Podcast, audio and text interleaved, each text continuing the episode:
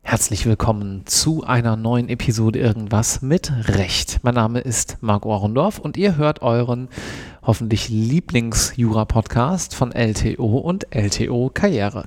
Ich habe das große Vergnügen, hier heute, wie in vielen der letzten Folgen auch, mal wieder in Brüssel zu sitzen und äh, spreche mit Patrick. Hallo Patrick. Hallo Marc.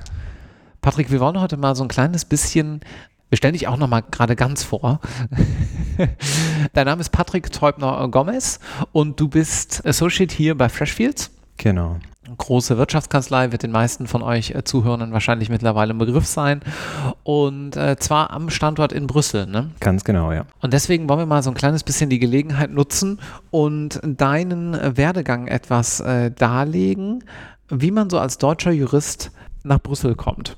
Sehr gerne. Dann ja, fange ich, denke ich mal, ganz, ganz am Anfang an. Gerne, äh, ja. ja, ich komme ursprünglich aus Neuss bei Düsseldorf und habe dort auch dann Abitur gemacht, bin dann zum Studium, allerdings nicht zum Studium der Rechtswissenschaften zunächst, nach Köln gezogen und habe dann irgendwann zu Jura gewechselt, bin in Köln geblieben für eine relativ lange Zeit, äh, habe dort mein Ref auch gemacht und dann letztes Jahr nach Belgien schon mal zum ersten Mal gegangen, beziehungsweise war dann in, während des Referendariats auch schon mal in Brüssel, mhm. bin dann aber nochmal für ein Jahr für ein LLM nach Brügge gegangen, also in Flandern. Und ja, habe mich dann jetzt entschieden, in Brüssel etwas dauerhafter Fuß zu fassen und hier bei Freshfields anzufangen. Du hast mir im Vorgespräch erzählt, dass du was relativ Abgefahrenes in Köln angefangen hast zu studieren. Was war das denn genau? Genau, das war europäische Rechtslinguistik, nannte sich der Studiengang. Also Jura war schon so ein bisschen sozusagen nebenher dabei, aber primär ging es darum, Rechtstexte zu übersetzen. Also es war im Hauptstudiengang Romanistik. Und dann hatte man halt nebenher so ein paar Jura-Vorlesungen, also ganz normal mit den anderen Juristen aber halt nur Zivilrecht, glaube ich, ähm, oder noch Strafrecht. Aber sag mal, kein normaler Mensch fällt doch aus der Schule raus und sagt, ich mache jetzt europäische Rechtslinguistik. Wie bist du denn darauf gekommen? Ja, das stimmt wohl. Ich glaube, die, die Idee war damals, okay, irgendwas mit Sprachen wäre cool, aber nicht nur Sprachen, sondern irgendwas, ja, weiß ich nicht, handfesteres noch dabei. Mhm. Und tatsächlich bin ich zum Tag der offenen Tür nach Köln ähm, in die Uni gefahren, habe denen das so präsentiert und dann sagten sie mir, ja, da hätten wir was. Hier diesen Studiengang. Ich glaube, den gab es auch so nur in Köln. Der ist aber meines Wissens, gibt es den so nicht mehr. Also mhm. das war vielleicht dann doch nicht so das große Erfolgsmodell. Aber das ist ja auch mal ganz schön zu sehen, dass so eine Art äh, Bewerbertage, Karrieremesse oder was auch immer es dann genau ist, auch tatsächlich so Wege prägen kann, wenngleich du dann nochmal ein bisschen abgebogen bist über sozusagen die, oh, jetzt ja, kriegen wir wieder von nicht-juristischen Hörern äh, Zuschriften, aber ist in Ordnung, die echte Juristerei. Ich glaube, das darf ich aber in dem Vergleich sagen. Und genau, dann hast du aber gesagt, nee, was, was, den Jurateil finde ich spannend und bist dann umgesattelt komplett auf Jura. Genau, richtig, mhm. ja. Ähm, und würde den Weg so auch eigentlich nicht bereuen. Also es war sicher eine spannende Erfahrung, aber ja, ich habe dann irgendwann einfach gemerkt, gut, Jura ist, ist dann doch der interessantere Teil vielleicht und ja. Was hat dir da so Spaß gemacht im Studium? Im Studium Jura, Jura meinst mhm. Ganz unterschiedliche Sachen. Also ich war gar nicht mal so sehr auf Zivilrecht eigentlich während des Studiums fixiert, mochte eigentlich eher Strafrecht und da so ein bisschen, ja, dieses nah am Menschen sein, beziehungsweise dass alles total gut vorstellbar ist. Also dass das alles, ähm, ja, es halt sehr, sehr nachvollziehbare Materie ist. Ähm. Das klingt ja teilweise, als hättest du dann die ein oder andere Fantasie auch zumindest schon mal gehabt, ja. naja, ich meine, man, man sieht ja auch viele Krimis und so weiter. Ja, ja schon klar.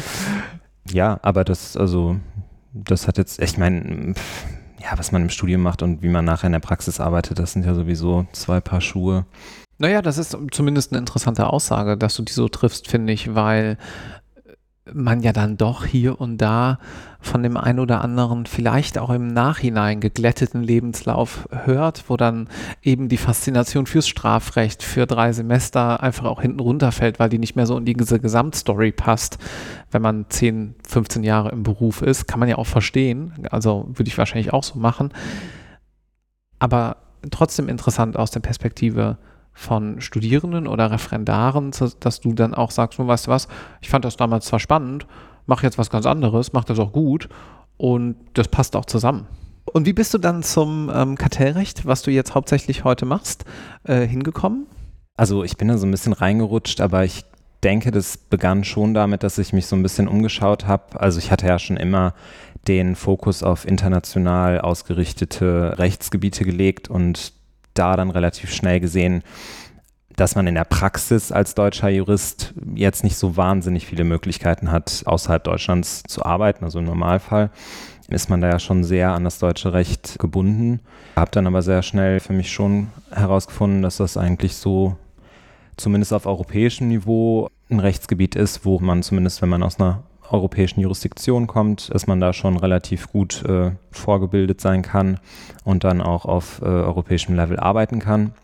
Ja, hatte mir damals natürlich noch nicht äh, vorgestellt, wie global es jetzt wirklich werden würde, ähm, wie es jetzt in der Praxis bei Freshfields äh, aussieht. Aber ja, so glaube ich, kam das Interesse erstmalig auf und dann ähm, habe ich mich so ein bisschen durchs Ref vorgetastet und da meine Stationen so gelegt, dass das irgendwie, äh, dass ich da mal einen Eindruck von bekommen konnte.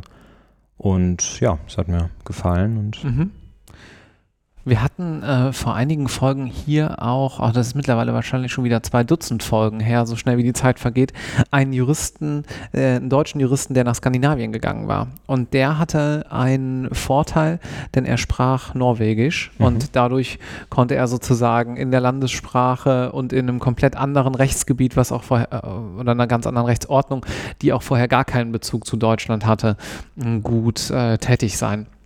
Ich nehme an, du arbeitest hauptsächlich dann sozusagen in Fällen mit europarechtlichem Bezug, aber auf Deutsch und oder Französisch? Nee, also im Prinzip, also meine Arbeitssprachen aktuell, ich bin ja jetzt auch erst ähm, sehr, sehr äh, frisch bei Freshfields, aber ich arbeite vorwiegend auf Englisch, so circa 70 Prozent ja, und 30 mhm. Prozent auf Deutsch. Also ah, ja, okay. Französisch würde dann schon eher den Muttersprachlern zugeteilt werden. Ja, ja macht ja auch Sinn. Hm. Genau, aber was die Jurisdiktionen betrifft, ist es wirklich super global. Also es ist nicht, wie ich ursprünglich dachte, äh, auf Europarecht irgendwie fixiert, sondern wir haben so ein Work Allocation System, das weltweit agiert. Also das heißt, es ist gar nicht gesagt, dass ich zum Beispiel mit meinen Brüsseler Kollegen ausschließlich zusammenarbeite. Mhm. Das ist wahrscheinlich äh, ja auch gerade dann diesem Standort Brüssel äh, geschuldet mit diesem starken äh, kartellrechtlichen Fokus, ne? wo man dann sagt, äh, wahrscheinlich weltweit, was was, das können die Brüsseler Kollegen ja auch besonders gut, dann ziehen wir die jetzt noch dazu. Muss man sich das so vorstellen? Also nach meinem Verständnis ist es wirklich so, dass bei Freshfields an jedem Standort diese weltweite Allocation stattfindet, also dass man da wirklich nie gebunden ist. Mhm, also ich glaube, okay. das ist jetzt gar nicht mal so, so sehr auf Brüssel beschränkt.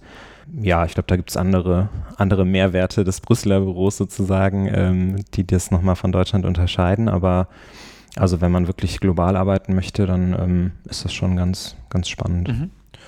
Gehen wir nochmal einen Schritt zurück. Soll ja auch nicht zu viel Kanzleiwerbung jetzt werden. nee, also gehen wir nochmal einen Schritt zurück und beleuchten nochmal diesen Weg äh, dahin tatsächlich, wie du hier hingekommen bist. Mhm. Also du hast gesagt, äh, Studium, alles klar, haben wir abgehakt. Äh, Referendariat hast du dann direkt im Anschluss gemacht oder kam da noch was dazwischen? Nee, direkt im Anschluss. Ja. Genau. Wo hast du das gemacht? Äh, auch in Köln. Ja. Genau, war dann aber relativ viel unterwegs. Also ich habe versucht, so viel wie möglich auch da Auslandserfahrungen mitzunehmen.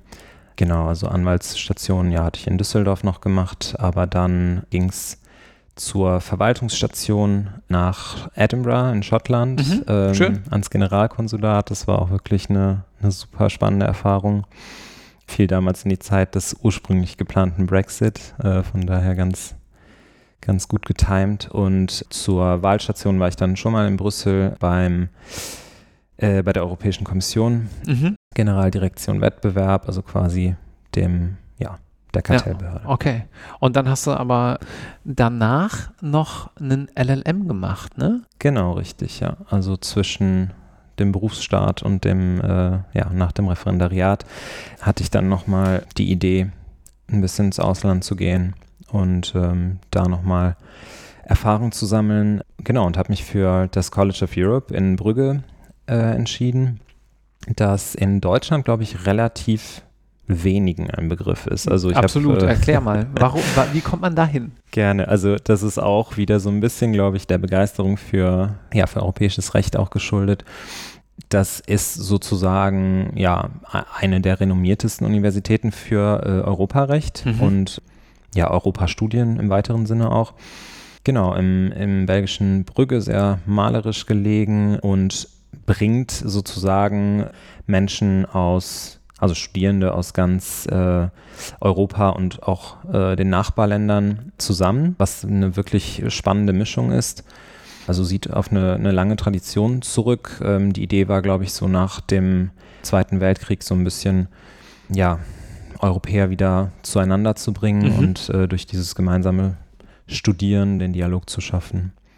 Und was hast du da inhaltlich gemacht? Also das war ein LLM, ähm, den man sich so ein bisschen selbst aussuchen kann, wie man ihn gestaltet. Ich hatte so die Idee, das etwas breiter zu äh, auszugestalten. Also ich habe mich jetzt nicht nur auf Kartell- und Wettbewerbsrecht äh, fokussiert, was man durchaus tun kann. Habe aber ja so ein bisschen rechts und links noch äh, was mitgenommen, also zum Beispiel Datenschutzrecht, das fand ich ganz spannend und auch Föderalismus vergleichender, also sozusagen, wie, wie funktioniert eigentlich äh, der deutsche Föderalismus im Vergleich mit zum Beispiel dem amerikanischen. Mhm. Und danach war dann klar, du willst in die Kanzlei? Ja, das wurde schon währenddessen relativ klar. Also ähm, natürlich hat man sich dann äh, spätestens im zweiten Semester angefangen, äh, ein bisschen umzusehen. Und ja, da wurde ich wahrscheinlich schon auch sehr, also was, was das Geografische betrifft, äh, von den Kommilitoninnen und Kommilitonen ähm, geleitet, denn das ist so ein bisschen der klassische Weg, dass man erstmal ans College geht und dann im Anschluss unmittelbar eigentlich in Brüssel sich was sucht. Und dementsprechend, ja, habe ich dann auch mich auf, auf Brüssel vorwiegend konzentriert und wollte auf jeden Fall in die mhm. Kanzlei, genau. Okay, verstehe. Jetzt hast du vorhin im Vorgespräch erwähnt, dass es hier so ein paar Besonderheiten gibt in Belgien, wenn man als Anwalt tätig sein möchte und dass mit ein bisschen mehr Verwaltungsaufwand ähm, noch verbunden ist. Man, manche würden sagen, noch mehr Verwaltungsaufwand als in Deutschland, wobei ich sagen würde, naja, wenn man das zweite Examen geschafft hat, dann kriegt man auch die Anwaltszulassung irgendwie noch hin. Wie läuft das ab? Was, was muss man da alles beachten, wenn man mal an diesem ganz konkreten Beispiel vielleicht festgemacht, als deutscher Anwalt, als deutsche Anwältin in Brüssel tätig sein möchte? Also das sind wahnsinnig viele Dinge, die da zusammenkommen, das stimmt wohl. Ähm, also gerade wenn man jetzt wirklich so wie in meinem Fall ganz frisch dann nach Brüssel zieht und das sozusagen zusammenfällt mit der erstmaligen Anwaltszulassung, muss man schon ähm, schauen, dass man das ein bisschen koordiniert bekommt. Also man muss halt zunächst in der Rechtsanwaltskammer in Deutschland sich einschreiben. Wenn man da dann die Bestätigung hat, muss man sich bei einer Brüsseler, also es gibt äh, zwei Brüsseler ähm, Rechtsanwaltskammern, die ähm, französisch- und niederländischsprachige. Und da muss man sich dann bei einer eben äh, als, als EU-Ausländer registrieren. Das wäre also das auf der Seite der Kammern. Dann kommt noch die große Besonderheit hinzu, dass äh, es in Belgien nicht möglich ist, als Rechtsanwalt in einem Angestelltenverhältnis zu arbeiten. Das heißt, man ist zwangsläufig selbstständig. Ähm, auch wenn man, wie ich jetzt, äh, halt ja de facto angestellt ist, aber. Das ist kurios. Ja, ja, auf jeden Fall. Das ist kurios und irgendwie auch etwas nervig, wenn ich ehrlich bin. Okay. Weil das, ja gut, es sind halt dann natürlich die, die Dinge, mit denen man sich in Deutschland als Selbstständiger sicher auch beschäftigen muss. Aber ja, das kommt dann halt alles so ein bisschen auf einmal, auf einen zu und dann auch noch auf Französisch. Das ist dann, naja, ein bisschen umständlich. Das heißt, du stellst tatsächlich und alle Anwälte in äh, Brüssel, die für eine andere Kanzlei tätig sind, das ist jetzt ja keine Besonderheit bei dir, stellen ihrem quasi oder na, de facto müsste man sagen, Arbeitgeber am Monatsende eine Rechnung. So sieht's aus und nicht nur Anwälte, sondern äh, tatsächlich klagen auch unsere wissenschaftlichen Mitarbeiter. Die haben dasselbe Problem? Darüber. Die haben tatsächlich dasselbe Problem und Ach. das ist natürlich extrem umständlich da wird der freie Beruf aber tatsächlich äh, sehr weit ausgelegt mit all seinen Pflichten, die auch dazugehören. Auf jeden Fall. Ja. Und was ist so dein Eindruck von, von Brüssel als Stadt? Ich meine, du hast jetzt hier ähm, während Corona angefangen, mit einigen Einschränkungen natürlich noch. Aber wie, wie gefällt es dir? Ähm, warum würdest du vielleicht jemandem auch empfehlen oder auch nicht, kann ja auch sein, hier eventuell hinzugehen, um ja nicht hier auch nur zu arbeiten, sondern auch um hier zu leben am Ende des Tages? Also ich würde es auf jeden Fall jedem anraten, der gerne in einem internationalen Umfeld lebt. Das bekommt man hier wirklich jeden Tag quasi auf dem Silbertablett serviert. Zum Beispiel, wenn ich durch meinen nächstgelegenen Park jogge, dann höre ich mindestens vier verschiedene Sprachen, die gesprochen werden. Und ja, es ist einfach ein, wirklich spannender Kulturenmix und ähm, ja, so ein bisschen auch das Abbild von Europa äh, in klein. Das finde ich super schön. Man hat dadurch eine sehr, ja, eine sehr vielfältige Gastronomie, mhm. ähm, was sicherlich auch ein Pluspunkt ist.